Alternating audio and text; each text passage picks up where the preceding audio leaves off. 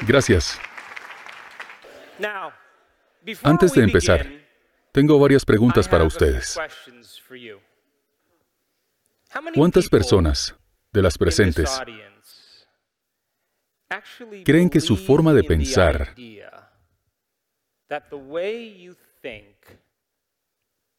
influye en su vida? Que sus pensamientos crean su realidad. ¿Cuántas personas lo creen? Usted lo cree, sí. Lanzo otra pregunta. ¿Cuántas personas han despertado esta mañana y han creado un futuro de forma consciente? El principal motivo por el que no es así es porque creen que no es cierto.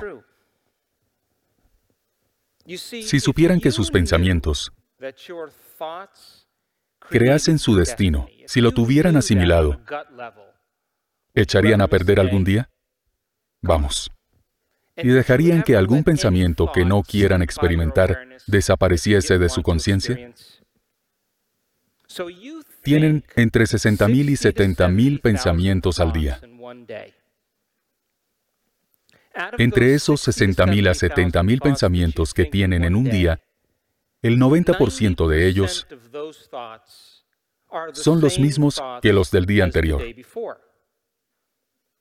Así que los mismos pensamientos siempre nos llevarán a las mismas decisiones.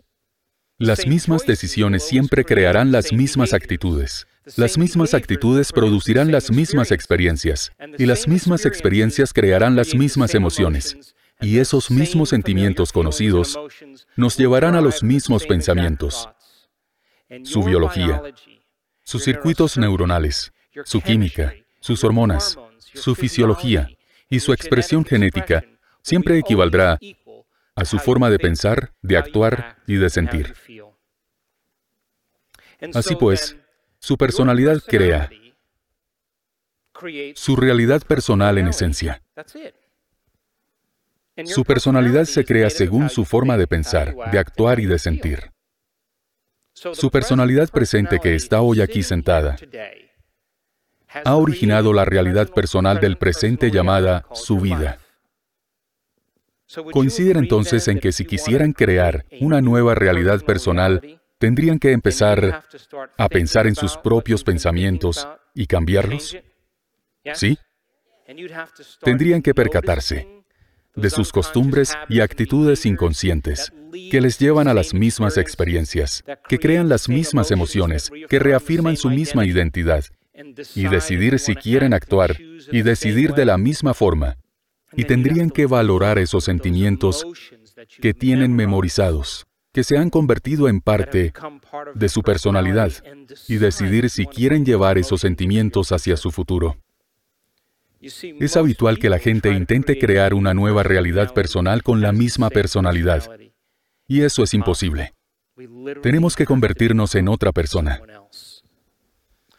Así que, si siguen pensando igual todos los días y tomando las mismas decisiones que llevan a las mismas actitudes, en neurociencia existe un principio, que es el siguiente. Las células que se disparan juntas permanecerán conectadas. Así que si repiten los mismos pensamientos, decisiones, actitudes y experiencias, obligan a su cerebro a funcionar en las mismas secuencias y los mismos patrones y combinaciones todos los días. Mientras hagan funcionar su cerebro de la misma forma cada día, reproducen el mismo nivel de razón y empezarán a inculcar a su cerebro en un distintivo muy limitado. Y dicho distintivo limitado funciona como una caja para el cerebro. De este modo, si salimos de la caja, haríamos trabajar al cerebro en secuencias nuevas, patrones nuevos y combinaciones nuevas. Y cada vez que hagan trabajar de forma diferente a su cerebro, cambiarán su mente. Porque la mente es el cerebro en acción.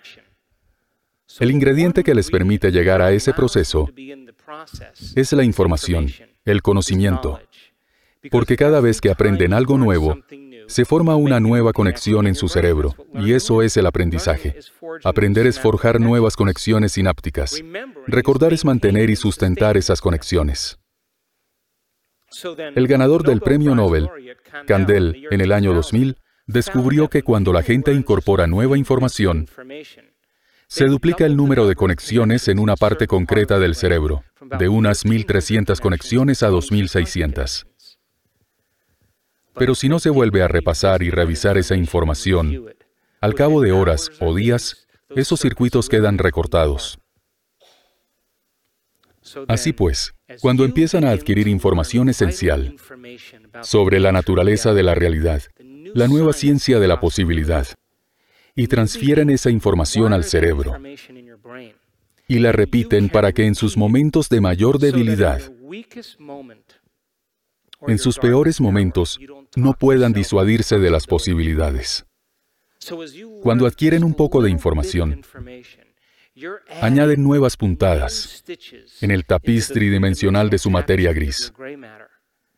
Y si pueden contemplar y pensar en lo que han aprendido, hacen que su cerebro dispare de formas nuevas y distintas. Cuando hacen trabajar a su cerebro de otra forma, su mente cambia. De este modo, los nuevos pensamientos deberían llevar a nuevas decisiones. Y las nuevas decisiones a nuevas actitudes. Y las nuevas actitudes a nuevas experiencias. Y las nuevas experiencias a nuevas emociones.